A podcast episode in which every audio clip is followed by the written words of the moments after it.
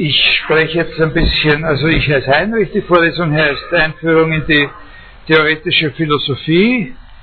Äh, und ich sage Ihnen heute als erstes Mal ein paar Dinge zum Formalen. Äh, die, diese Vorlesung ist also im Bachelorstudium anzurechnen und dafür ist sie auch äh, hauptsächlich gedacht in dem Modul 2 unseres gegenwärtigen Studienplanes, den wir da haben. Und so wie das im Moment aussieht, äh, müssen Sie diese Vorlesung eben spätestens dann absolviert haben, wenn Sie Lehrveranstaltungen aus den sogenannten Wahlmodulen besuchen wollen, also äh, ab Modul 9.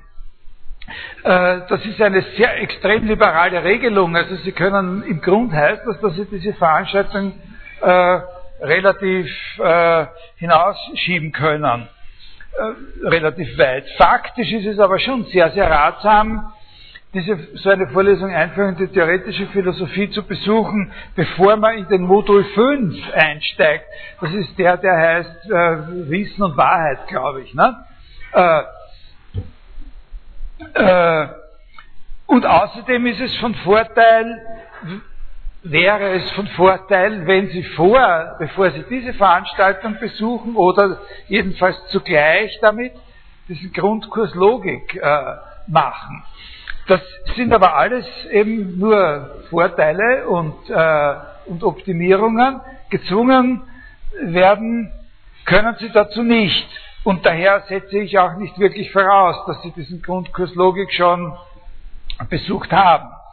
Äh, die Vorlesung kann eventuell auch unter verschiedenen Rubriken in dem Diplomstudium angeboten werden, das äh, in ungefähr einem Jahr ausläuft. Ist jemand unter Ihnen, der im Diplomstudium noch ist? Äh, wie viele von Ihnen sind im Bachelorstudium? Sozusagen, das sind die regulären. Genau. Und dann ist diese Vorlesung auch im Angebot des Erweiterungskurriculums Philosophikum für Studierende aus nicht philosophischen Studienrichtungen. Wer ist da? Doch auch eine beträchtliche Anzahl. Okay, also die primäre äh, Zuordnung ist aber, wie gesagt, im Bachelorstudium Philosophie in diesem Modul 2. Und das heißt, auch nach allem, was ich Ihnen jetzt so gesagt habe, dass das eine Anfängervorlesung ist. Äh, die Voraussetzungen, von denen ich äh, erwarte, dass Sie sie mitbringen, sind erstens gering und zweitens vage. Äh, ich habe keine Ahnung. Äh, ich meine, wir können uns dann vielleicht gelegentlich mal darüber unterhalten, wie weit Sie im, im Studium sind. Wir hatten schon diese, diesen Logikgrundkurs gemacht. Aha, na doch, also mehr als keiner. Äh, also Anfängervorlesung, wenig Voraussetzungen, aber eine ganz andere Sache ist der Arbeitsaufwand, der vorgesehen ist. Äh, dass die Sache keine Voraussetzungen macht, heißt eben nicht, dass da auch wenig verlangt wird und wenig Arbeitsaufwand besteht, sondern ganz im Gegenteil. Der Arbeitsaufwand ist nicht gering und nicht vage. Und um den sozusagen im Vorhinein ein bisschen zu beschreiben, ist es sehr wichtig, dass es sich hier nicht einfach um eine Vorlesung handelt, sondern eine Lehrveranstaltung von dem Typ VOL, was heißt, dass das eine Vorlesung mit einem zusätzlichen Aufwand an selbstständiger Lektüre ihrerseits ist. Und diese Veranstaltung wird Ihnen daher mit 5 ECTS zu Buche geschrieben, wenn Sie sie absolviert haben, während eine gewöhnliche Vorlesung, wo der Stoff nur aus dem besteht, was die redende Person gesagt hat, nur mit 3 ECTS zu Buch schlägt. Hier müssen Sie für die Prüfung noch was lesen, was nicht identisch ist mit dem, was ich Ihnen hier, hier sage, und das können Sie auch geprüft werden. Jetzt rechne ich Ihnen vor, was das heißt. Ja? Äh, 5 ECTS. Die ECTS, dieses Credit System, das bringt ja zum Ausdruck, was soll zum Ausdruck bringen, was Ihr tatsächlicher Arbeitsaufwand ist. Der sogenannte Student Workload. Äh, das heißt, die Arbeitszeit, von der angenommen wird, dass sie diese Arbeitszeit durchschnittlich brauchen, um die Prüfung positiv ablegen zu können. Und zwar wird so ein ECTS ein, so ein Credit Point mit 25 realen Arbeitsstunden berechnet. Das heißt, wir haben hier 125 Stunden, von denen angenommen wird, dass sie arbeiten. Das klingt äh, nicht so rasend viel, aber jetzt rechne ich Ihnen einmal vor. Sie werden 14 mal eineinhalb Stunden hier sitzen, wenn Sie die Vorlesung vom Anfang bis zum Ende besuchen. 14 mal eineinhalb Stunden. Äh, das sind insgesamt 21 Stunden, die Sie hier sitzen werden in dem Semester. Da bleiben jetzt noch 104 Stunden über. Also das Interessante an dieser Rechnung sind nicht die Zahlen äh, als solche, sondern das ist die Relation. Wenn Sie 21 Stunden hier, 104 Stunden bleiben noch über, heißt, ich kann von Ihnen erwarten, dass Sie fünfmal so viel Zeit außerhalb dieses Hörsaals für diese Vorlesung, äh, für die Verarbeitung des Stoffes aufbringen, als Sie hier Zeit verbringen. Fünfmal so viel. Das ist fast noch ein achtstündiger ganzer Arbeitstag pro Woche. Also hierher gehen und dann den ganzen Rest des Arbeitstages, eines Acht-Stunden-Tages, sogar nur ein bisschen mehr, nur sich mit dieser Sache beschäftigen. Der, natürlich schreibe ich Ihnen nicht vor, Sie werden auch nicht mit Fußfesseln äh, ausgestattet oder mit irgendwelchen Pagern oder sowas, äh, mit einem Ortungssystem, äh, dass Sie diese tatsächlich aufbringen müssen, diese Zeit und was Sie damit machen, wenn Sie sie aufbringen. Aus meiner Sicht ist es nur so, dass ich unter der Voraussetzung Ihnen die Sachen erkläre, dass Sie noch Zeit aufbringen. Also ich habe meine Sache so, teile mir die Sache so ein und, äh, und organisiere meine Sache so, dass das, dass das schon aus der Sache selbst hervorgeht, dass Sie dann noch Zeit dafür brauchen, um das, äh, um das zu verarbeiten. Dass es nicht äh, unbedingt so ist, dass das bloße hier sitzen äh, ausreicht, um das dann zu können. Also es ist eine Anfängervorlesung, insofern als wenig Voraussetzung, äh, wenig Voraussetzungen gemacht werden, aber die Vorlesung ist nicht unter dem Gesichtspunkt konzipiert, dass sie besonders leicht ist oder dass man sie so nebenher äh, erledigen kann, nur mit dem äh, Zuhören. Wie ist sie sozusagen vom Didaktischen geplant? Äh, also die Studienpläne definieren ja, was eine Vorlesung ist.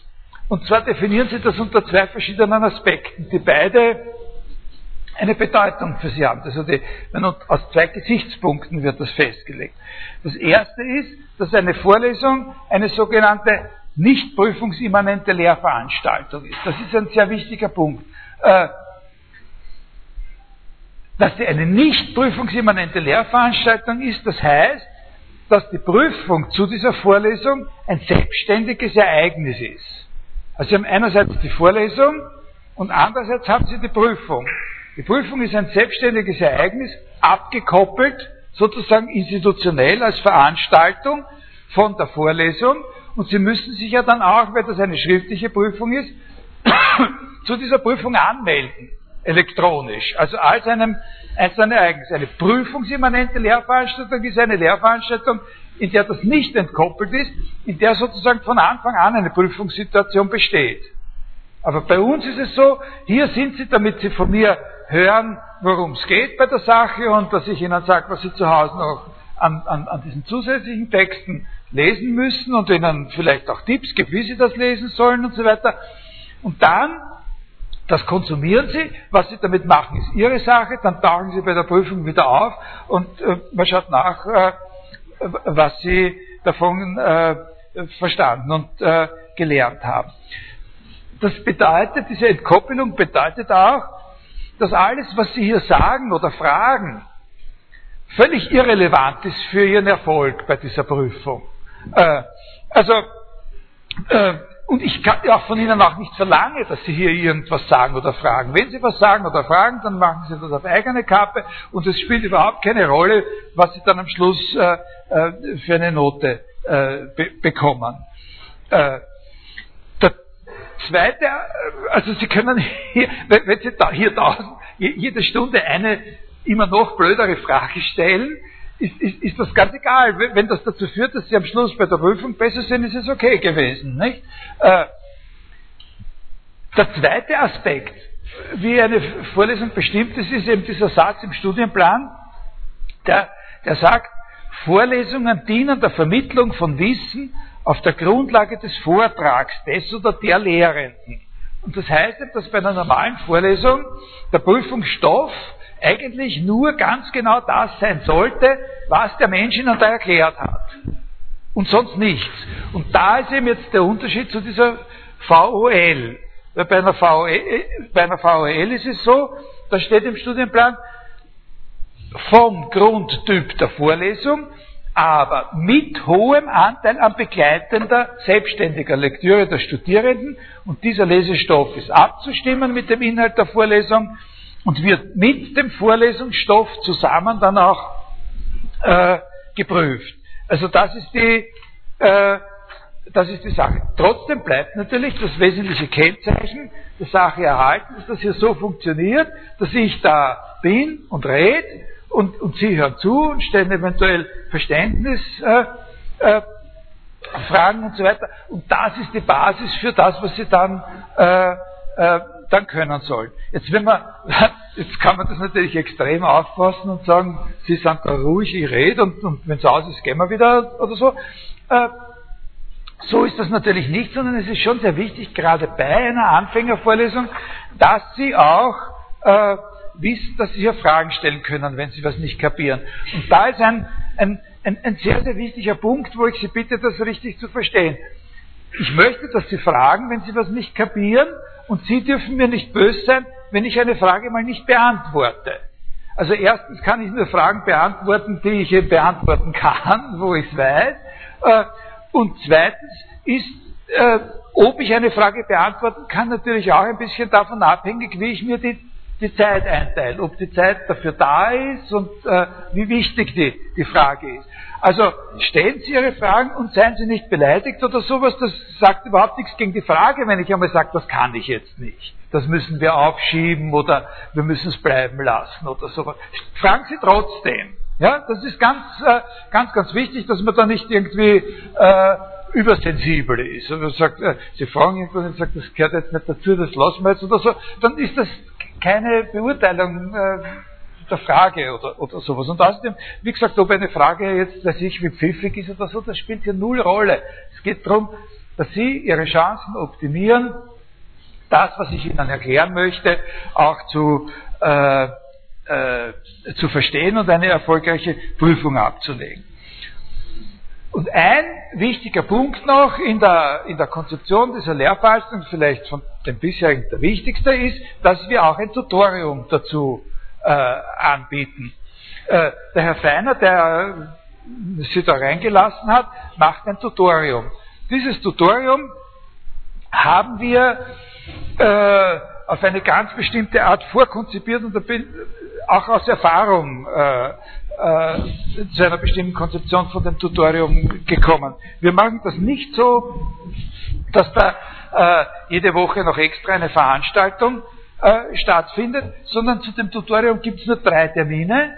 Die sind ein bisschen länger, das sind so frühe Nachmittage. Wollen Sie das aufschreiben gleich? Äh, und das Wichtigste ist eben äh, gewesen, dass wir immer schauen, dass einer von diesen drei Terminen möglichst nah am Ende des Semesters ist, sodass dieser letzte Termin auch wirklich einen Sinn macht im Hinblick auf die Prüfungsvorbereitung für Sie, dass Sie dann noch was wiederholen können im Hinblick auf das, was man annehmen kann, dass dann die Fragen bei dieser schriftlichen Prüfung sind. Äh, diese Daten, die Ihnen der Herr, Herr Feiner da aufschreibt, die sind auch natürlich ein bisschen bedingt durch den Rhythmus den der Kalender in diesem Semester äh, vorgibt. Wir haben extrem viele Vorlesungstermine. Also manchmal gibt es Semester, da hat man durch Feiertage und sonst was nur 10 oder 11 Termine. Wir haben hier 14 oder 15. Wir nehmen den letzten, das ist der 28. Juni, als Prüfungstermin. Wir haben relativ viele, ungewöhnlich viele Termine vor Ostern, weil heuer Ostern so spät ist. Also es gibt vor den Osterferien schon einmal so ein Tutorium, das ist nachdem ich den ersten inhaltlichen Schwerpunkt hinter mir habe, so Gott will, also wenn ich mich nicht verspäte mit meinen Tagen. Und dann gibt es ein Loch, äh, wenn die Pfingstferien sind im Juni und da machen wir die letzte, äh, das, das ist das letzte Tutorium. Äh, und dann gibt es noch eins dazwischen, das hat er gerade aufgeschrieben. Das ist Anfang Mai. Äh, das ist keine signifikante, äh, kein signifikanter Einschnitt im Kalender, aber es ist, äh, es ist, glaube ich, ganz gut so in der Mitte. Ne?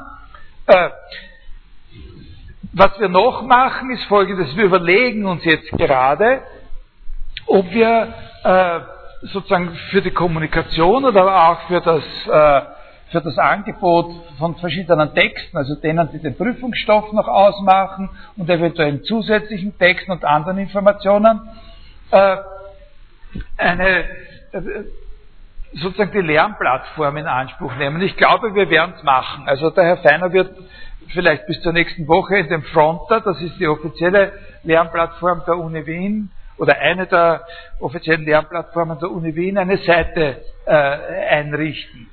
Äh, jetzt, also auf der wir Ihnen Material zur Verfügung stellen, äh, auch diese zusätzlichen Texte, die stellen wir Ihnen alle, glaube ich. ich können, wir können Ihnen alle diese Texte in irgendwelchen Online-Versionen zur Verfügung stellen. Entweder geben wir Ihnen Adressen, wo Sie die Texte finden, oder wir machen selber von diesen Texten Scans und stellen sie, äh, stellen sie aus.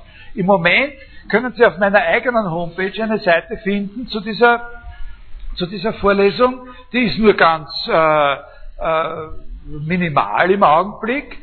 Ich, äh, das werden wir dann entscheiden in, den nächsten, in der nächsten Woche, in den nächsten zehn Tagen, wie wir das machen, ob wir das, das mit dem Fronter wirklich benutzen und welche Rolle dann diese andere Seite auf meiner Homepage spielt. Wenn Sie mich suchen, äh, dann finden Sie äh, auf meiner Homepage irgendwie eine Rubrik, die heißt Info zu laufenden und geplanten Lehrveranstaltungen und dort äh, finden Sie das dann. Ich nehme die Vorlesung auf. Äh, also ich, ich, ich nehme mich selber auf und äh, werde die, äh, die MP3-Files von der Vorlesung in der Audiothek, primär in der Audiothek äh, äh, deponieren. audiothek.philo.at und bisher habe ich es immer so gemacht, dass ich dann von meiner Homepage aus eine Woche später, das dauert immer eine Woche, nicht, bis das soweit ist, eine Woche später findet man es dann, wenn es eingespielt hat, dass ich dann eine Woche später von meiner eigenen Homepage oder von dem Fronter einen Link zu den, äh, zu den, äh, zu den Vorlesungen äh, mache. Ähm, also das dauert vielleicht jetzt, wie gesagt, eine Woche, zehn Tage, bis sich das eingespielt hat, bis zur übernächsten, aber Sie finden dann schon äh, schon alles. Wenn ich da jetzt nicht dann Blödsinn gemacht habe, aber im, im Fall der Fälle wende ich mich dann an jemanden von Ihnen, der direkt also ein, äh, eine, eine, selber eine MP3-Aufnahme macht oder so. Äh, das ist sozusagen einmal zum Didaktischen. Also Sie kriegen schon ein, ein, ein, ordentliches, äh, ein ordentliches Angebot mit diesem Tutorium und damit, dass Sie, die, äh, dass Sie mein, mich sozusagen im Original inklusive der ganzen blöden Witze sozusagen dann sich noch einmal anhören können oder, oder eben nur im, im, äh, im MP3. Die Prüfung zu der Vorlesung ist schriftlich. Die Prüfungstermine äh, habe ich auch schon auf meiner Homepage ausgeschrieben und ich glaube auch auf im Vorlesungsverzeichnis, weiß ich jetzt nicht. Der erste ist wie gesagt am 28. Juni, der zweite ist am 14. Oktober, der dritte am 26. November und der letzte ist am 20. Jänner des nächsten Jahres. Äh, jetzt nochmal zu diesen zusätzlichen Texten. Also ganz hundertprozentig klar, wir müssen Ihnen das am Anfang sagen. Äh, jetzt weiß ich nicht, ob ich mir das da irgendwo aufgeschrieben habe, was das ist. Oh ja, ein bisschen habe ich mir aufgeschrieben, das kann ich Ihnen dann, sage ich Ihnen dann später noch. Ich habe mich da zu einer relativ radikalen Variante entschlossen, was diese zusätzlichen Texte betrifft, nämlich bis auf einen ganz, ganz geringen Anteil sind das Texte, die ich auch hier bespreche. Also das ist für Sie schon von einem gewissen Vorteil. Also es gibt, äh, es gibt vielleicht das eine oder andere von Kant, was da dann in dieser Liste sein wird. Äh, wo ich nicht äh, dazu was rede, aber da gebe ich Ihnen dann auch einen Tipp, unter welchem Gesichtspunkt Sie das lesen müssen. Und das ist dann auch nicht so entsetzlich schwer zu verstehen. Aber Diese Strategie hat für Sie den Vorteil, dass Sie sich nicht in irgendetwas total anderes noch extra einarbeiten müssen. Es handelt sich um die Texte im Grund, auf die ich mich auch beziehe mit dem, was ich selber sage. Sie müssen sich aber schon klar machen, dass das, was ich zu diesen Texten sage, weil das ja eine Einführungs- und Überblicksvorlesung ist, sehr schematisch ist. Und dass dort natürlich schon noch sehr viel mehr drinnen steht und zum Teil auch ein bisschen was anderes, als ich sage. Also Sie können es sich nicht ersparen, die auch wirklich zu lesen. Sie kommen mit dem allein, was ich Ihnen erzähle, schaffen Sie das nicht. Äh, Sie müssen die Sachen lesen. Ich sage Ihnen aber auch schon, was von den Sachen wichtig ist. Die sind auch alle nicht besonders lang, also da ist kein so ein Buch dabei oder so, sondern das sind Absätze, nicht? oder äh, irgendeine ein bisschen längere Vorrede, die Kant zur Kritik der Urteilskraft geschrieben hat, was ich, das sind sagen, das sind 20 Seiten oder so äh, ungefähr. Ne? Äh, aber zum Beispiel sind manche dabei, die stellen gewisse technische Anforderungen, da müsste man ein bisschen Ahnung von Logik haben. Die sage ich Ihnen dann, was Sie davon überspringen können und worauf es wirklich äh, wirklich ankommt. Aber was ich sage, ist eben sozusagen immer von einem ganz bestimmt von mir ausgesuchten, äh, wie soll ich sagen, äh, schematischeren Gesichtspunkt, den ein bestimmtes Argument besonders stark profiliert, ein bisschen auf Kosten der, der Subtilität oder Differenziertheit, die Sie dann dort äh, noch nachholen, äh, äh noch nachholen können. Diese Texte das ist auch noch sehr wichtig, diese Texte sind durchgängig sogenannte Primärliteratur. Das sind lauter Klassiker. Das sind richtige Klassiker, bei denen es sowieso auch ganz, ganz wichtig ist, dass man die einmal gelesen hat im, im, äh, im Philosophiestudium, auch in einem Bachelorstudium. Also, dass man dann nicht nur was drüber äh, reden gehört hat, sondern dass man die auch mal angeschaut hat. Und ich beziehe mich auf diese Texte und auf den Inhalt dieser Texte direkt. So eine Vorlesung, Einführung in die theoretische Philosophie, aber das kann man auf sehr verschiedene Arten machen.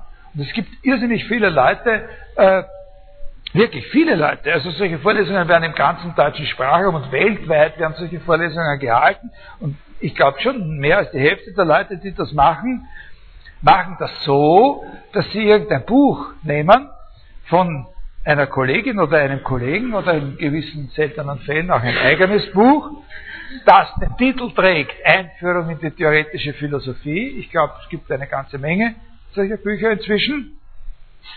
Und das gehen sie durch in der Vorlesung. Und wenn man damit fertig ist, dann haben die Studierenden ein Semester lang gehört, was der Herr Kollege XY aus Djibouti äh, glaubt, dass Empirismus heißt oder was bekannt dieses oder jenes heißt und so weiter. Und so mache ich das nicht.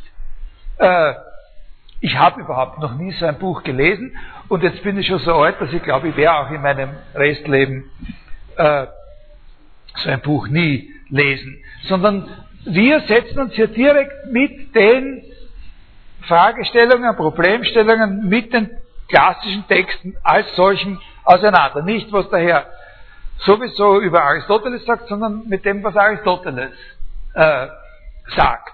Äh, aus einer hauptsächlich problemorientierten Perspektive. Also mein Hauptziel ist, Ihnen ganz bestimmte, sehr, sehr wichtige Probleme verständlich zu machen. Wie die entstehen, was die sozusagen für Alternativen bieten, wie man mit ihnen umgehen kann, was es für große sozusagen Verschiebungen gibt in dem Sinn, dass in manchen Perioden der Philosophiegeschichte gewisse Probleme für wichtig gehalten sind, die dann auf einmal völlig aus dem, aus dem Blickfeld verschwinden und dann sind auf einmal wieder andere Sachen wichtig. Warum ist das so? Wie äh, schauen diese Gegensätze aus und so weiter. Und das bedeutet auch, und das ist ein sehr wichtiger Punkt, über, über den man sich schon klar sein muss, das bedeutet auch, dass wir den Schwierigkeiten nicht aus dem Weg gehen.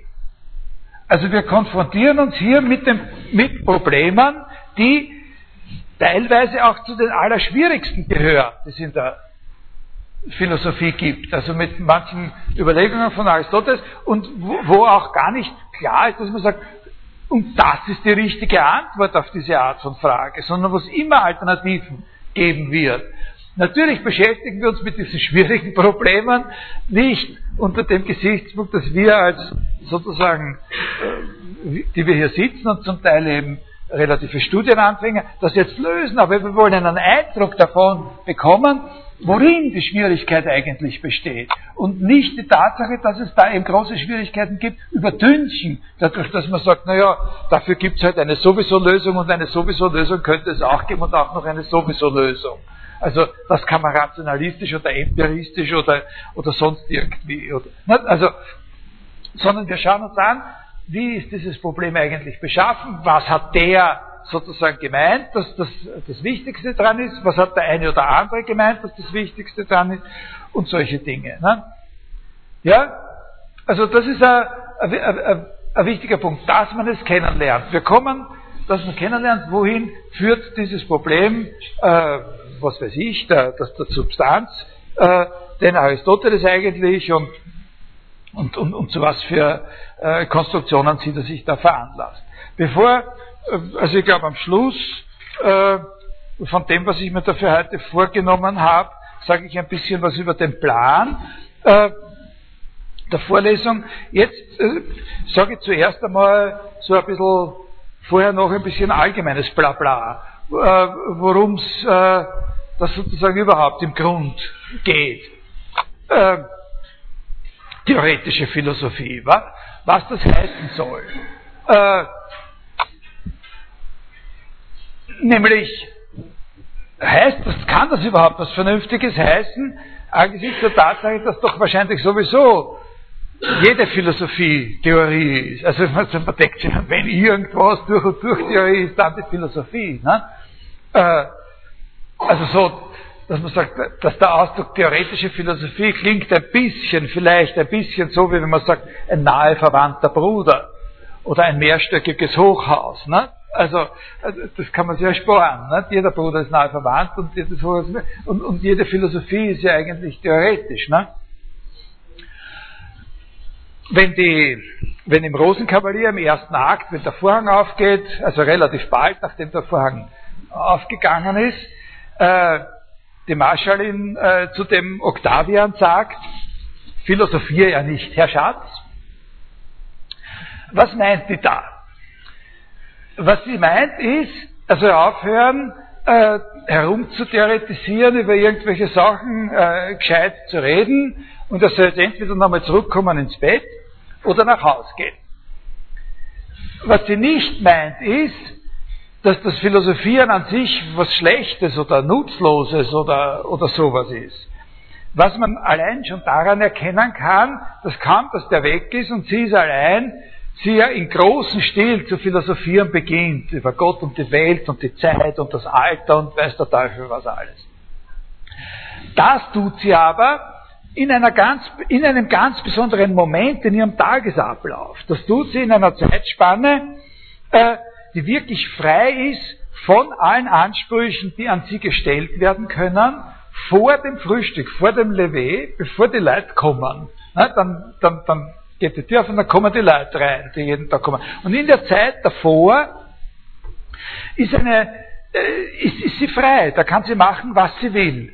Na? Und da philosophiert sie.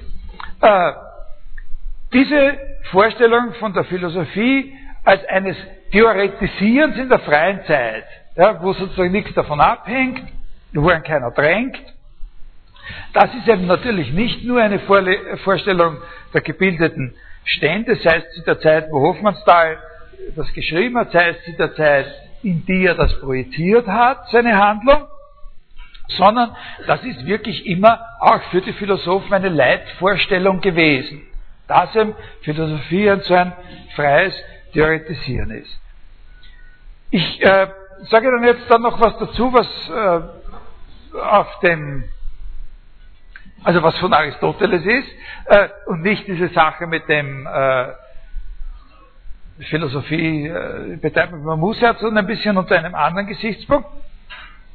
Im ersten Buch, ganz am Anfang der nikomachischen Ethik, also das ist überhaupt ja eins der, der größten Bücher, die es in unserer Philosophiegeschichte gibt, im ersten Buch dieser großen Ethik stellt Aristoteles einen Zusammenhang her zwischen dem Thema oder Begriff der Glückseligkeit auf der einen Seite und auf der anderen Seite dem Begriff der Lebensform. Äh, seine leitende Frage dort ist, was ist das höchste Gut für uns? Und da sagt er dann, die Antwort, die ich jetzt gebe auf die Frage, was ist das höchste Gut für uns, die gibt ja sowieso jeder, die ist nicht äh, schwer zu erraten. Das höchste Gut ist die Glückseligkeit. Was aber die Glückseligkeit ist, das ist strittig. Und diesen Gedanken, dass das, was die Glückseligkeit ist, strittig ist, den nimmt er auf und geht mit ihm eine Ebene höher. Er thematisiert diese Strittigkeit dessen, was Glückseligkeit eigentlich ist und sagt, dass dieses Strittigsein nicht bedeuten kann, dass es beliebig ist, was man unter Glückseligkeit versteht. Dass strittig sein kann, was alle sind sich einig, dass das höchste Gut die Glückseligkeit ist. Strittig ist aber, was ist die Glückseligkeit? Und jetzt sagt er, dritte Stufe auf einer neuen Ebene, dass das strittig ist, heißt aber nicht, dass es beliebig ist.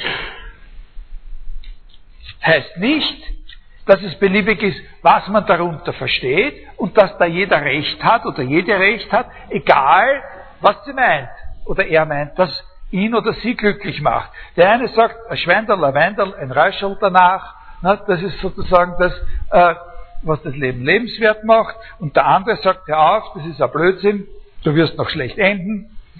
Glückseligkeit ist eine Sekunde im Angesicht von Richard Lugner. Die Auffassung des Aristoteles ist, äh, wenn es darum geht, ein Verständnis von Glückseligkeit zu entwickeln, das der Anforderung gerecht wird, das nicht nur darauf hinausläuft, dass man sagt, jetzt geht's mir gut oder so. Wer will ich nicht, als diese Schokolade oder sowas. Ne? Also nicht nur sowas, sondern wenn es darum geht, ein Verständnis von Glückseligkeit zu entwickeln, das der Anforderung gerecht wird, dass wir damit das höchste Gut bestimmen, dann kann die richtige Antwort nicht eine bestimmte einzelne Erfahrung, ein einzelnes Erlebnis oder überhaupt etwas Partikulares sein, sondern dann muss eine ganz andere Dimension berücksichtigt werden. Also wenn wir Glückseligkeit so bestimmen wollen, dass das auch eine Antwort auf die Frage nach dem höchsten Gut ist, und dann kann glücklich zu sein oder glückselig zu sein nur heißen, die richtige Lebensform gewählt zu haben.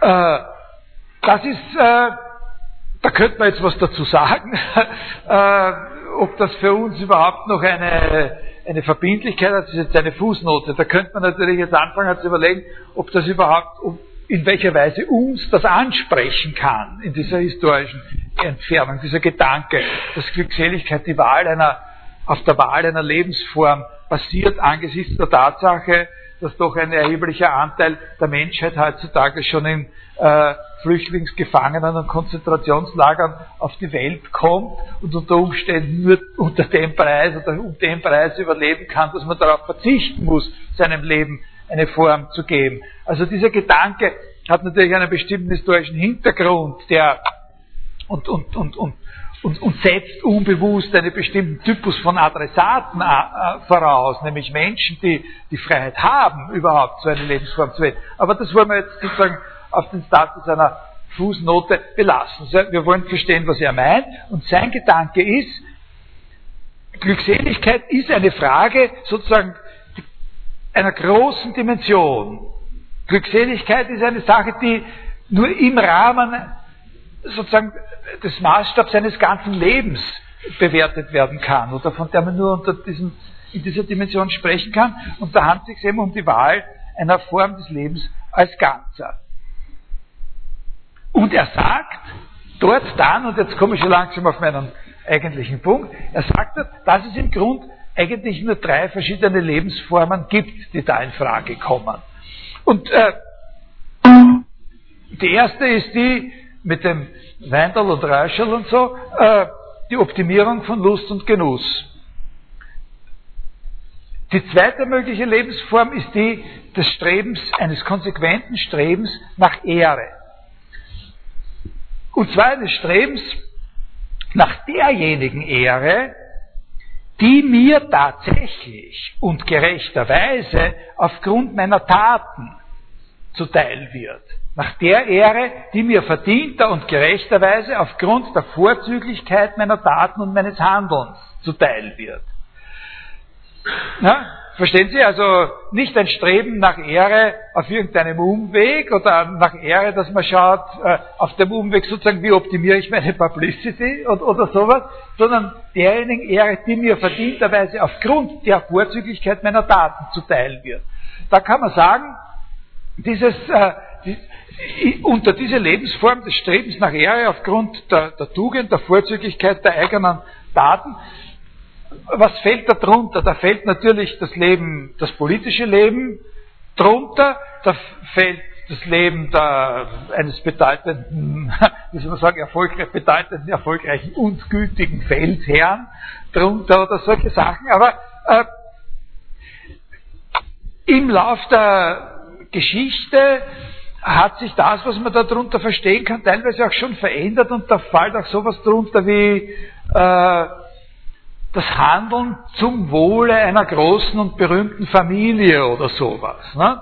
Also vorhin in der Renaissance äh, äh, kriegt das dann so zusätzliche, zusätzliche Akzente. Also es muss nicht unbedingt hier, darum sage ich das, es muss hier nicht unbedingt an, an den politischen Menschen gedacht werden, aber es wird an den Handelnden gedacht. Ne?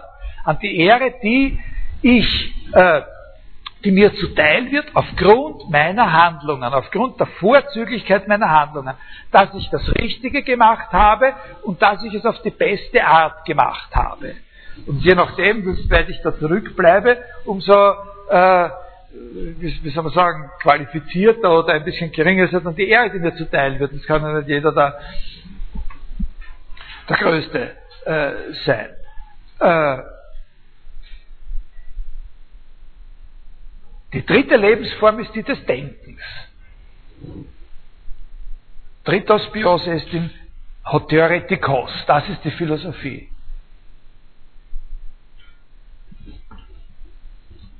Die theoretische Lebensform. Wo mir die Philosophie empfohlen wird als Formprinzip für mein Leben als Ganzes. Er sieht das als ein mögliches Formprinzip für das Leben als Ganzes, die Philosophie. Ne? Dort ist es ein Leben der Theorie. Also das ist eine Aussage, die ist eben sehr stark ähm, und, und deutlicher und nicht nur so witzelartig, äh, zugunsten dessen, dass Philosophie eben Theorie ist. Und dass man sich dann natürlich immer fragen kann, warum wird dann da noch einmal unterschieden zwischen theoretischer Philosophie und irgendwelchen möglichen anderen äh, Philosophie. Aber hier aus dieser Perspektive ist Philosophie Theorie und sofern Philosophie als eine Lebensform verstanden werden kann, ist sie die Lebensform der Theorie. Das ist ein ganz, ganz, diesen Gedanken, wenn Sie diesen Gedanken verstehen wollen, dann müssen Sie ihn ganz radikal nehmen. Das ist ein wirklich sehr radikaler Gedanke, der nämlich sagt, dass es eine Lebensform gibt, in der das Entscheidende, ob sie gelungen ist, nicht darin liegt, was ich für Reward bekomme, für meine Leistung. Sondern der, das ist eine Lebensform, in der die Optimierung nicht dadurch sozusagen bestätigt wird, dass ich nachher belohnt werde. Die gar nicht als Handeln verstanden wird, weil das fällt ja alles unter die Sache mit der Ehre. Ich kann natürlich auch sozusagen indem ich mich von der Sache her mit Philosophie beschäftige, in Wirklichkeit in der zweiten Art von Lebensform sozusagen mich engagiert haben. Ich will der beste, berühmteste aller Philosophen werden, nicht? zum Beispiel. Dann bin ich nicht in der philosophischen Lebensform. Weil dann suche ich, dann suche ich sozusagen den Erfolg oder die Bestätigung in der Ehre, in der Akklamation der anderen dafür, dass ich es gut gemacht habe. Bei der philosophischen Lebensform geht es nicht um das. Der Witz bei der philosophischen Lebensform ist, dass das eine, das Philosophie die Theorie sozusagen als etwas verstanden wird. Und ich möchte jetzt, man könnte, man ist eben versucht hier zu sagen Tätigkeit, aber das ist eben schon sehr problematisch. Als etwas verstanden, das ein Engagement verstanden wird, das seinen Wert in sich selbst hat. Vollkommen in sich selbst. In dem, also um das noch genauer zu verstehen, müsst, könnte man jetzt versuchen, ein bisschen genauer zu erklären, was das Wort Theorie oder das Theoretische dort eigentlich äh, bedeutet. Aber für uns ist es mal nur wichtig, dass er da was ins Auge fasst, was eben wirklich sozusagen betrachtende Einstellung ist, die ihren Wert in sich selbst hat. Ich bilde mich dort in einer bestimmten Weise, wenn ich dieses theoretische Leben wähle, dann wähle ich es ja zum Beispiel als junger Mensch in der Absicht dabei zu bleiben und sehe vorher, dass ich mich da bilden werde, dass ich da sozusagen eine Exzellenz entwickeln werde, die ich noch nicht habe, die aber ihre Erfüllung oder sozusagen ihren Lohn in sich selbst haben wird. Das ist ein sehr, sehr wichtiger sehr, sehr wichtiger Punkt, ne, dass es sowas gibt, so ein ganz radikales Verständnis von Theorie, wo das nicht nur eine Sache ist, die man machen oder besser machen kann, sondern vor allem eine Sache ist, die sich von selber belohnt. Dass das ein sehr ernsthafter und wichtiger Gedanke ist, heißt aber natürlich nicht, dass er nicht noch eine Menge weiterer Fragen offen lässt. Also er kann einem mehr oder weniger intuitiv nahestehen, nachvollziehbar sein und es kann noch immer sozusagen eine Riesenmenge von Problemen damit äh, geben. Zum Beispiel scheint er ja vorauszusetzen, dass man irgendwo schon ein Verständnis von Theorie hat, was das eigentlich ist. Das liegt aber keineswegs auf der Hand, was das ist. Vielleicht stellt man sich unter Theorie, stellen sich viele Leute sowas vor wie, äh, dass in der Philosophie eben verschiedene Gedanken oder Hypothesen, Ideen danach bewertet werden, ob sie miteinander oder eventuell mit gewissen Tatsachen oder Voraussetzungen übereinstimmen und nicht danach, welche praktische Konsequenzen sie haben. Das kann man ja sagen. Also das Interessante bei der Philosophie ist, dass wir da nicht auf einen bestimmten Erfolg zielen mit dem, was wir uns ausdenken, sondern dass wir mehr darauf schauen, ob das überhaupt innerlich sozusagen haltbar, konsistent, stimmig ist, was wir denken, ob es mit irgendwas übereinstimmt, was jemand anderer äh, gedacht hat oder mit etwas, was wir uns als Ziel unseres Nachdenkens vorgenommen haben oder irgendwelche solche Sachen. Äh, nicht aber danach beurteilt wird in der Philosophie, das was, was einfach, ob, ob sozusagen bestimmte praktische äh, Konsequenzen gezogen werden können oder ob diese Ideen oder Überlegungen Funktionen erfüllen. Aber so, eine, äh, so ein Vorschlag schöpft natürlich den Sinn des Begriffs Theorie auf keinen Fall aus. Wenn man den Gegensatz bilden wollte, würde man sagen, na gut, praktisch ist dann eine Wissenschaft oder Disziplin, wenn ihre Theorien nach ihrer Nützlichkeit bewertet sollen. Und allein, wenn Sie das aussprechen, sehen Sie schon, dass in so einem Satz oder in dieser Konstellation das Wort Theorie in zwei verschiedenen Bedeutungen vorkommt. Nicht? Also das Wort Theorie, was ist, was auch eben in den praktischen äh, Wissenschaften oder Zusammenhängen vorkommt und also auf zwei Ebenen existiert. In diesem Sinn können dann sowohl theoretische wie auch praktische Disziplinen theoriebildend sein. Diese Art von allgemeiner Überlegung verfolgen wir jetzt nicht weiter.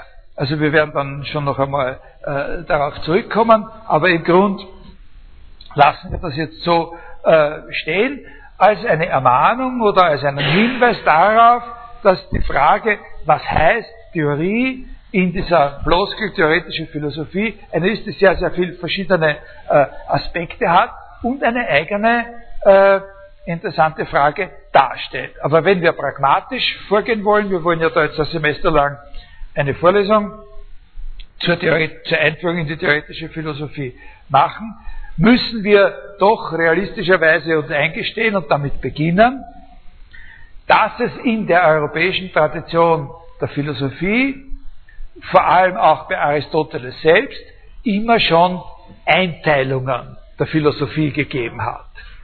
Also immer schon äh, sozusagen Philosophie immer schon etwas war, was man als sozusagen strukturiert oder als einteilbar in einem gewissen Sinn betrachtet hat. Und offensichtlich ist eben mit dem Ausdruck theoretische Philosophie ein Glied einer solchen Einteilung gemeint. Ist mit dem Ausdruck theoretische Philosophie was gemeint, wo es daneben noch was anderes gibt, was auch Philosophie ist. Also eben nicht nur theoretische Philosophie. Und das kann natürlich äh, durchaus verträglich sein damit. Das ist ja dann nur ein Streit um Worte oder eine Bereinigung des Sprachgebrauchs, dass man sagt, na, das kann auch damit dann äh, durchaus verträglich sein, dass man sagt, Philosophie das Ganze ist etwas sehr Theoretisches und dann gibt es dann theoretisch im allgemeinen Sinn und dann gibt es darunter sozusagen äh, äh, noch was, das heißt theoretische Philosophie und dann gibt es was, das heißt praktische Philosophie, aber auch praktische Philosophie ist natürlich dann in diesem allgemeineren Sinn, das kann man ja dann äh, sich vorstellen, äh, wie man will. Solche Einteilungen der Philosophie, wie die Philosophie eingeteilt wird in verschiedene Bereiche oder Disziplinen oder so, das kann man auf ganz verschiedene Arten machen und begründen. Manchmal werden solche Einteilungen in der Tat von einem bestimmten allgemeinen Prinzip her getroffen. Also manchmal ist es tatsächlich so, dass eine Einteilung der Philosophie von jemandem vorgeschlagen wird und begründet wird aus einem allgemeinen Verständnis davon, was Philosophie insgesamt ist. Weil sie das und das ist, hat sie diese oder jene Branchen. Äh, was weiß ich, weil Architektur das und das ist, hat sie die Branche des Planens und Entwerfens, des Konstruierens und Dings und des Baumeisterlichen mehr, nicht? oder so. Weil Philosophie das und das ist, homogenes Verständnis, deswegen wird sie so und so eingeteilt. Wie man eine Sache einteilt, hängt damit zusammen, als was man die Sache versteht. Das kommt manchmal vor, das gibt es. Wir haben uns auch noch damit beschäftigen ein bisschen. Aber manchmal und vielleicht sogar meistens sind solche Einteilungen äußerlich und relativ zufällig und kommen nicht aus einem solchen homogenen Verständnis dessen, was Philosophie eigentlich sein soll. Und manchmal ist es so, dass die so ausschauen, als wären sie nur ganz äußerliche Einteilungen. Und wenn man ein bisschen darüber nachdenkt, kommt man drauf, dass sie doch wesentliche Aspekte äh, der Sache voneinander unterscheiden. Ich gebe Ihnen zwei, drei, äh, zwei, drei Beispiele. Also zum Beispiel lange Zeit hat man die Philosophie eingeteilt in verschiedene Bereiche, einfach auf der Grundlage der Einteilung der Bücher, die von Aristoteles überliefert wurden. Da hat also die, die, die Vorlesungen und, und, dann zu Büchern verarbeiteten Vorlesungen des Aristoteles, die sind zu den großen Themen. Irgendwer hat relativ früh gesagt, das bildet den einen Komplex, das bildet den anderen Komplex. Was der Aristoteles nicht behandelt hat, taucht überhaupt nicht auf. Und so wird das eben eingeteilt. Ne? Äh, das ist die Einteilung der Philosophie. Die ethischen Bücher und das, das Organon und äh,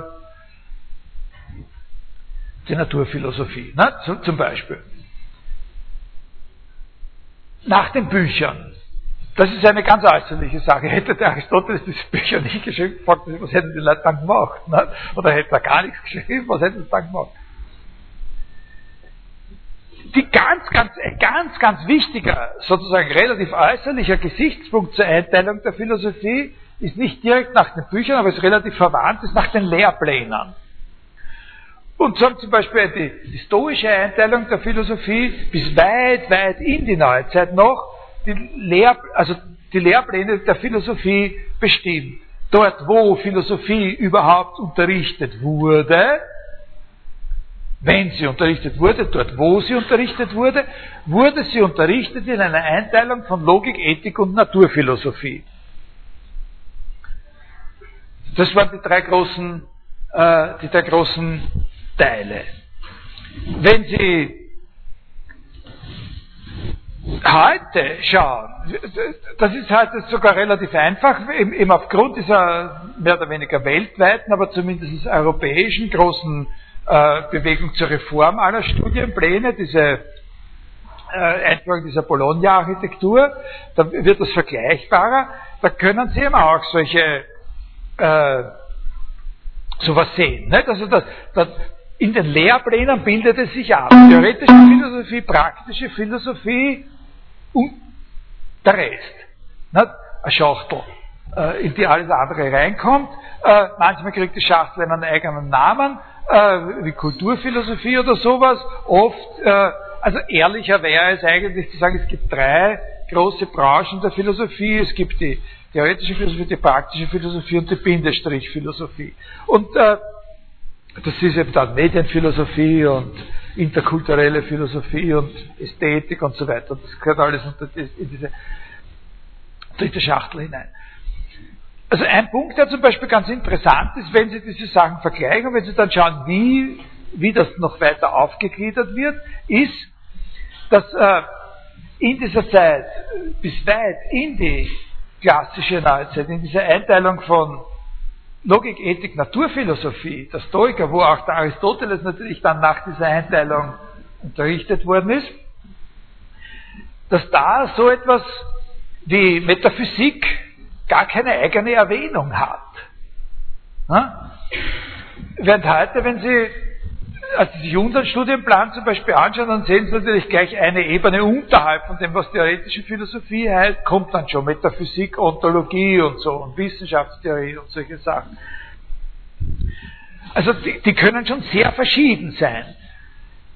In meiner langjährigen Tätigkeit als Studienprogrammleiter für die Studienphilosophie habe ich immer wieder auch Zulassungsansuchen von Studierenden zu unseren Studien, von Studierenden aus, äh, aus anderen und auch nicht-europäischen Ländern. Und wenn Sie sich zum Beispiel anschauen, was jemand, der bei unser Doktorstudium beginnen will und die entsprechenden Studien an einer iranischen Universität absolviert hat, dann finden Sie wirklich ganz andere Einteilungen. Äh, äh, der Philosophie, die sich abbilden. Völlig andere als bei uns. Obwohl man sagen muss, dass in den letzten fünf, sechs Jahren, insbesondere im Iran, also ganz äh, sich unglaubliche Reformbewegungen da in den Studien abgespielt äh, haben und sich das sehr, sehr geöffnet hat im Philosophiestudium gegenüber den, äh, den westlichen Traditionen und die Studienpläne dort jetzt sukzessive auch ein bisschen umgemodelt äh, werden. Also das ist ein sehr, sehr wichtiger Gesichtspunkt, dass der das führt natürlich, obwohl man sagen könnte, das ist ein äußerlicher Gesichtspunkt, das führt natürlich schon auf sehr prinzipielle Fragen, nämlich die Frage, was ist denn die Philosophie, in welchem Sinn ist denn die Philosophie überhaupt etwas Lehrbares, was an der Philosophie ist lehrbar und so weiter. Und da vernetzt sich dann dieses, dieser äußerliche Gesichtspunkt schon natürlich auch mit, äh, mit Fragen, die das Wesen oder die systematischen Grundlagen der Sache äh, betreffen.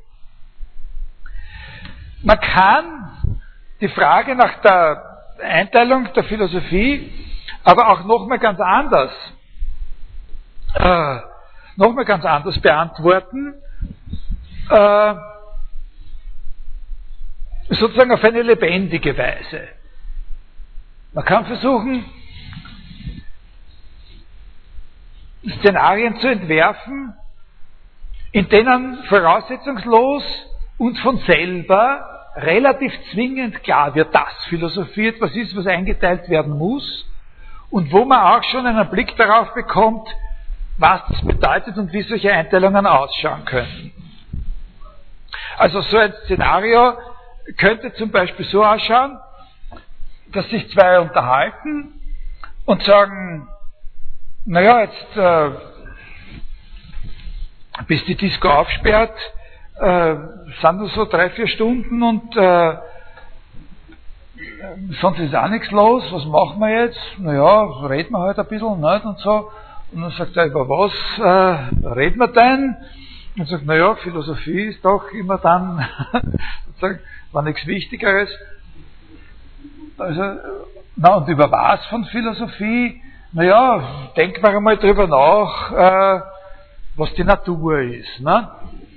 Äh, sagt der andere, ja, denkt mal drüber nach, das ist ja was Interessantes. Und jetzt sollte man vielleicht die zwei ein besser auseinanderhalten. Also dann sagt der da, naja, aber bevor ich da jetzt was riskiere, dass ich sage, was ich glaube, dass die Natur ist, wäre es wichtig, dass ich weiß, was du eigentlich überhaupt meinst, wenn du fragst, was ist die Natur? Was ist eigentlich die Bedeutung von dem Ausdruck Natur, wie du ihn verwendest? Ne? Das sagt ja, naja, hm, äh, du musst jetzt aber jetzt die Frage wieder zurückgeben. Ich bin mir nicht ganz sicher, was du meinst, wenn du, so wie du nicht sicher bist, was ich meine, äh, wenn ich sage Natur, so bin ich mir nicht ganz sicher, was du meinst, wenn du sagst, du willst von mir die Bedeutung des Wortes Natur, so wie ich sie verwende. Also eigentlich, bevor wir da irgendwie anfangen, über die Natur herumzufuhrwerken, damit wir da überhaupt eine Frage halbwegs vernünftig aufwerfen können, müssten wir uns eigentlich fragen, was ist eine Bedeutung? Ne? Und zwar nicht nur die Bedeutung von Natur, sondern so ganz im Allgemeinen. Und das ist sozusagen ein, ein Schachzug, der da stattfindet, den Sie in einer ähnlichen Weise, wenn Sie sich mit diesen Texten beschäftigen, sehr leicht identifizieren könnten in vielen Dialogen von Platon. Und das ist ein entscheidender Punkt. Der, der Punkt ist der, was machen die zwei jetzt? Und dass es eine Möglichkeit ist, Sie müssen das nicht machen, aber dass es eine Möglichkeit ist, dass jetzt gesagt wird, jetzt stopp, und wir erkennen zwar an, dass unser Interesse an der Frage, was ist Natur, ein berechtigtes war, aber wenn wir Philosophie betreiben, können wir dieser Frage nicht einfach so aufs Geratewohl nachgehen, sondern müssen zuerst stehen bleiben und bevor wir uns mit dieser Frage beschäftigen, uns mit der Frage beschäftigen, was ist eine Bedeutung. Dann hätten Sie sozusagen aus, einer, aus einem Szenario, das natürlich auch nicht völlig allgemein ist, also nicht völlig sozusagen beliebig ist. Das ist schon ein bestimmtes Szenario, das ist ein Frageszenario, nicht? ein bestimmtes dialogisches Grundszenario, in dem man die Philosophie beginnen lassen kann. Aber dann hätten Sie in Bezug auf dieses Szenario schon eine Frage da, die auf jeden Fall beantwortet werden muss. Und wenn diese Frage auf jeden Fall beantwortet werden muss, und man weiß ja nicht, wie viel Zeit man braucht, also der Plato oder andere haben sich diese Frage gestellt und bis heute kann man sich darüber streiten. Bis heute gibt es nicht sozusagen die Antwort. Bis heute ist die Philosophie nicht an den Punkt angelangt, wo man sagt, das wäre jetzt erledigt. Zugleich damit ist aber natürlich klar, dass man, wenn man jetzt diese Frage beantwortet, man etwas verloren gegeben hat oder man hat auf etwas verzichtet, was einen ja auch interessiert hat. Und jetzt kann man fragen, was ist das, was ich liegen gelassen habe von meinem Interesse an der Natur? Ne? Und da könnte man sagen, jetzt könnte man sich fragen, was ist es denn, was man überhaupt liegen lassen kann? Gibt es da noch Unterschiede? Wir wissen ja, dass die Frage nach dem, was ist die Natur, nicht die einzige Frage ist, die einen interessieren kann. Es gibt noch viele andere. Was ist das, was man liegen gelassen hat? Wie ist das Verhältnis in der Zeit zwischen diesem Anspruch das, wovon man erkannt hat, dass es eigentlich die Voraussetzung ist, endgültig zu klären. Und auf der anderen Seite hat man sozusagen diesen Zeitmangel, dass man weiß, wenn man sich dieses Ziel setzt, wird man nie zu was anderem kommen. Ne? Eigentlich hat einen das aber gar nicht interessiert von Anfang an. Man ist nur darauf gestoßen. Man wollte nicht wissen, was ist eine Bedeutung. Das war uns im Grunde eigentlich zuerst zu abstrakt. Ne? Wir wollten ja wissen, was ist Natur, was ist Bewegung, was ist das Gute oder was ist die Gerechtigkeit oder diesen ganzen Klimbim. Also, äh, das ist aber alles hier wirklich, plötzlich ist es zum Klimbim geworden und liegt da sozusagen daneben. In dieser, kann man dort hineinschauen, in diese Schachtel, wo das alles aufgehoben wird, während wir uns mit der Bedeutung beschäftigen, noch während wir uns mit der Bedeutung beschäftigen. Das ist so eine, was heißt hier jetzt dieses, mit diesem Zeitverhältnis? Was heißt hier Handlungsdruck? Also gibt es doch sozusagen noch etwas anderes als dieses rein theoretische Interesse an der Frage nach der Bedeutung, nämlich das Bewusstsein davon, äh, dass wir eine Wahl haben, wofür wir uns interessieren. Ne? Dass wir sozusagen äh, was festlegen können oder auch nicht und dafür, was wir festgelegt haben, mehr oder weniger gute Gründe finden können. So, äh, da würde sich ergeben, ne, so, wenn man sowas anschaut, dann hat man einen Hintergrund, von dem man sagen kann, da entstehen von selbst Einteilungen. Da sagt man, da kann man sagen, der eine geht jetzt einfach auf dem Weg weiter, das ist ja eine Möglichkeit, dass man sagt, lass mal den, den Hugo, lass mal das untersuchen. Ne? Und auch wenn wir wissen, dass wir eigentlich darauf warten müssen, was der Hugo über die Bedeutung rauskriegt, wird der, der Franz und der Fritze dabei trotzdem einfach so einmal nachdenken über die Natur. Nicht? Vielleicht kriegen sie eh was. Nicht? Also, äh, heraus. Das ist halt dann noch, hat noch nicht dieses Fundament. Verstehen Sie? Und so, aus, aus, aus so einem aus so einem Dialog oder aus so einer Überlegung kann auch sowas entspringen wie Einteilungen. Das sind die Sachen, die sich notwendigerweise als verschiedene Dimensionen im Philosophieren äh, ergeben. Wie gesagt, äh, man kann darüber nachdenken, es ist eine eigene, sehr, sehr wichtige Frage in der Philosophie, oder es sind wichtige Fragen in der Philosophie, die wir jetzt angeschnitten haben. Aber was wir hier machen wollen, ist ja nicht so sehr zu erklären, was ist die Bedeutung des Ausdrucks theoretische Philosophie oder was kann theoretische äh, Philosophie heißen, sondern sie sollen einen Einblick in das bekommen, was faktisch theoretische Philosophie ist und was sozusagen pragmatisch ihnen dann auch ermöglicht, äh, äh, sozusagen mit ein bisschen Boden unter den Füßen, sich mit den Sachen zu beschäftigen, die spezieller in diesem Bereich angeboten werden, zu eben verschiedenen äh, Teildisziplinen. Dann. Äh, nicht nur etwas über theoretische Philosophie soll ich Ihnen erzählen, sondern, sondern ein bisschen Anfangsgründe der theoretischen Philosophie erklären. Und da gibt es ein ein Einverständnis äh, natürlich darüber von diesem Gegensatz mit praktischer Philosophie und vor allem ein gewisses Einverständnis für das, was jetzt innerhalb der theoretischen Philosophie dann noch an Teildisziplinen unterschieden werden kann. Also theoretische Philosophie ist etwas, was seinerseits ist ein Glied in einer Einteilung und ihrerseits etwas, was man noch einmal in verschiedene Aspekte aufgliedern oder einteilen kann. Und traditionell, also jetzt haben wir diese Blabla-Überlegungen, lassen wir jetzt hinter uns. Wir kommen noch einmal in diese Dimension zurück, und zwar, wenn wir über Kant sprechen. Ich habe auch bei den Texten, die ich Ihnen da extra noch zum Lesen gebe, ein oder zwei von Kant, die genau zu diesem Problem etwas sagen, wie man die Philosophie einteilt. Aber vorläufig lassen wir das. Und sagen ganz pragmatisch, was wird denn so meistens darunter verstanden? Was fällt da hinein? Logik, Wissenschaftstheorie, Erkenntnistheorie, Sprachphilosophie, Metaphysik. Ne? Das sind so Metaphysik, Erkenntnistheorie, Sprachphilosophie, Wissenschaftstheorie, Logik. Und innerhalb der Metaphysik würde man dann traditionell noch unterscheiden zwischen Ontologie, Kosmologie und Theologie. Also hoch allgemeine Theorien über das Sein, über die, über die Welt und über Gott. Oder man lässt den Begriff Metaphysik überhaupt weg und stellt eben gleich in der theoretischen Philosophie neben sowas wie Sprachphilosophie eine Disziplin wie Ontologie oder Kosmologie oder Naturphilosophie. Äh, das sind natürlich nur sehr, sehr ansatzweise oder tentative Bestimmungen, zum Beispiel bei der Logik ist es so, das ist ein besonders interessanter und, und kritischer Fall. Logik ist ja, muss man nicht unbedingt als einen Teil der Philosophie sehen, oder sagen wir so, man muss Logik auch so sehen, dass sie nicht einfach nur ein Teil der Philosophie ist, sondern eine ganz eigene Wissenschaft ist. Ich werde Ihnen versuchen, ein bisschen zu erklären in der nächsten Stunde, was für eine Wissenschaft äh, Logik ist. Aber Andererseits ist es so, dass ganz, ganz wichtige Fragen der theoretischen Philosophie gar nicht artikuliert werden könnten, wenn man nicht ein bestimmtes Verständnis davon hat, was Logik ist. Also das äh, ist immer sozusagen, franzt immer ein bisschen aus an den Rändern. Nicht? Wenn man sagt, Wissenschaftstheorie ist auch etwas, was man eventuell als was Eigenes betrachten kann. Und an vielen Universitäten gibt es ein Institut für Philosophie und dann gibt es noch ein Institut oder ein Department für Wissenschaftstheorie. Zum Beispiel war das an unserer Universität viele, viele Jahre der Fall. Jetzt ist es wieder äh, aufgehoben. Jetzt gehört das wieder in die Philosophie herein. Äh,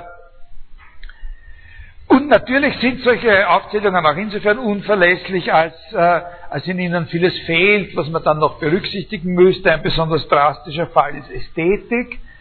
wo gehört das eigentlich hin? Normalerweise wird das heute nicht in die theoretische Philosophie hineingezählt, aber das kommt sehr darauf an. Also wenn man Ästhetik nicht als äh, nicht so sehr als Kunstphilosophie versteht, sondern mehr, was auch eine Möglichkeit ist, als eine äh, Wahrnehmungstheorie, äh, dann kann es schon in die äh, theoretische Philosophie hineingehören.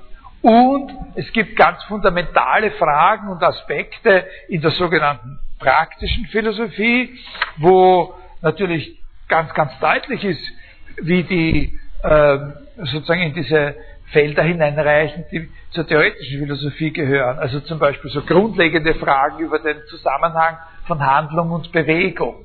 Ne? Was ist eine Handlung? Was ist der Zusammenhang von Handlung äh, äh, und Bewegung und Ereignis zum Beispiel? Ja? Sind, sind, alle Handlungen Ereignisse? Sind alle und, und so weiter? Nicht? Oder sind nur diejenigen Ereignisse, die Bewegungen sind Handlungen und sind auch von denen vielleicht nicht alle Handlungen und solche, äh, solche Sachen. Das ist da von vornherein völlig klar, äh, dass das Fragen sind immer genauso gut unter dem, unter dem Titel Ontologie äh, behandeln könnte. Ich baue diese Vorlesung nicht so auf, dass Sie über alles das, was ich da jetzt angesprochen habe, einen gleichmäßigen Überblick äh, bekommen sollen. Das ist nicht mein Ziel. Äh, sondern aufgebaut ist die Vorlesung ganz stark von bestimmten Schwerpunktsetzungen her. Äh, meine Grundidee ist die, dass ich Ihnen bestimmte zwei, drei Komplexe von Begriffen, von sehr abstrakten Begriffen erläutere, die schon wichtig sind in diesem ganzen Feld, dass ich Ihnen diese Komplexe in jeweils verschiedenen Konstellationen erläutere. Also, wir sprechen ein bisschen über den Komplex von solchen Begriffen wie Sein, Wesen und Existenz und schauen uns an, wie, die wie, wie, wie diese Begriffsformation sozusagen bei Aristoteles ausschaut und schauen uns an, wie sie in, der, in bestimmten Traditionen der Philosophie des 20. Jahrhunderts ausschaut. Oder wir sprechen über den Komplex äh, der Begriffe von Identität, Individualität, Einheit und schauen uns an, wie schaut das bei Aristoteles aus und schauen uns ein bisschen vielleicht an, das machen wir wahrscheinlich gar nicht, aber das wäre ein Beispiel, wie schaut das bei Leibniz aus. Oder wir sprechen ein bisschen über den Komplex der Begriffe Sein, Erkenntnis, Wahrheit und schauen uns an, wie ist das bei Kant und schauen uns an, wie ist das, äh, weiß ich, in der Erkenntnisphilosophie in der zweiten Hälfte des 20. Jahrhunderts oder sowas. Ja? Also wir nehmen zwei, drei, nicht sehr viele solche Begriffskomplexe und transportieren die sozusagen von einer in eine andere Situation und schauen uns ganz verschiedene äh, Möglichkeiten an, wie man diese Begriffskomplexe behandeln kann. Verstehen Sie, was ich meine? Äh, die, und, äh, und im Grunde ist das so aufgebaut. Ich habe sozusagen, wir machen vier, vier große Teile und äh, und, und im Grund aufgebaut, ich, ich habe diese Vorlesung oder, so ähnliche Vorlesungen schon mehrfach gehalten und, und, und, das ist natürlich für mich auch eine gewisse Basis, ich verändere es immer wieder ein bisschen, diesmal möchte ich es ein bisschen stärker verändern. Wir haben vier große Blöcke, das sind jeweils ungefähr drei Vorlesungen und für mich selber ist das Ganze aufgebaut, beruht das Ganze auf dem ersten und dem dritten Block, die wir hier behandeln werden. Also ich werde hier über, über Ontologie und Aristoteles in den ersten paar Stunden was reden. Äh, da, da, kommt noch ein ganz kleiner Teil, der ist sozusagen eine Vor, Vorgeschichte. Äh, und der andere große Teil ist über den Mathematiker und äh, Philosophen Gottlob Frege, äh, und über den englischen Philosophen Bertrand Russell, die sozusagen als wichtige äh, Figuren in der frühen Entwicklung der sogenannten analytischen Philosophie des 20. Jahr, Jahrhunderts äh, gelten. Also die liegen zeitlich sehr, sehr weit auseinander. Das Günstige ist, dass man die sozusagen zum Ausgangspunkt nimmt. Das sind Fragen der Ontologie, der Sprachphilosophie, Sprachlogik in beiden Fällen. Das Günstige ist, dass man da eben was hat, was ganz verschieden ist, aber sozusagen auf derselben Struktur aufbaut. Also dass man wirklich einen sehr, sehr schönen Vergleich hat. Die stellen sich zum Teil die gleichen Probleme, oder man kann genau sagen, der hat sich dieses Problem gestellt und das, oder, oder der hat diese These aufgestellt, die besteht aus drei Elementen hat er eine, eine, eine, Theorie aufgestellt, in der hat er drei verschiedene Positionen. Der hat zu derselben Sache eine Theorie, in der hat er sich die Position 1, 2 hat er bewahrt und Position 3 hat er geändert. Was ergibt sich da für eine andere Lösung? Also, dass Sie lernen, sozusagen problemorientiert äh, sich die Sache durchzudenken und zu sehen, was für Alternativen gibt im philosophischen Nachdenken. Was heißt in der Philosophie eine Theorie bilden und schauen, kann man die eine Sache so machen oder anders anders auch machen. Äh, sind verwandt genug, ähnlich genug, um übergreifende Fragen festzustellen und sind verschieden genug, um zu sehen, was es für Spielräume äh, gibt. Und bewegen tun sich diese Fragen hauptsächlich in dem Überlappungsbereich von philosophischer Logik, Sprachphilosophie, Ontologie.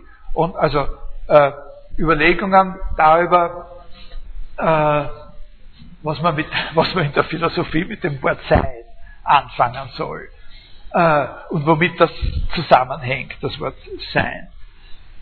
Und dazwischen machen wir, der, der zweite Schwerpunkt ist eben hauptsächlich äh, zu Kant und zu einem Problem und einer Problem, äh, wie soll man sagen, nicht nur ein einzelner Problem, sondern sozusagen einer Dimension, die ganz, ganz wesentlich ist, die, die den wesentlichen Bruch der neuzeitlichen Philosophie mit der, äh, mit der traditionellen, also bis hochmittelalterlichen Philosophie äh, darstellt, nämlich die Verlagerung des Interesses auf die Erkenntnis.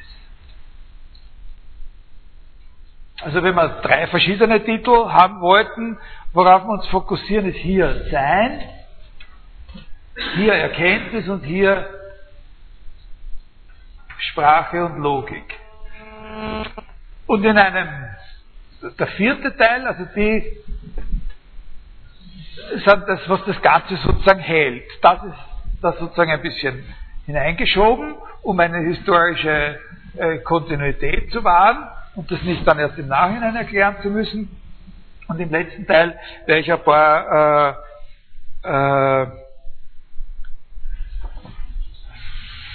Entwicklungen in der theoretischen Philosophie, vor allem in der zweiten Hälfte des 20. Jahrhunderts, äh, die von da ausgehen zum Teil, zum Teil aber auch wieder Rückgriffe auf, äh, auf Aristoteles darstellen. Zu Fragen aktuellere Positionen der Erkenntnistheorie, Sprachphilosophie. Hauptsächlich zwei Positionen oder zwei Entwicklungsrichtungen will ich besprechen, die Namen haben, aber diese Namen sind ja nichts, die, kommt ja darauf an, was man dann sagt. Äh, e, moderner Essentialismus und Naturalismus.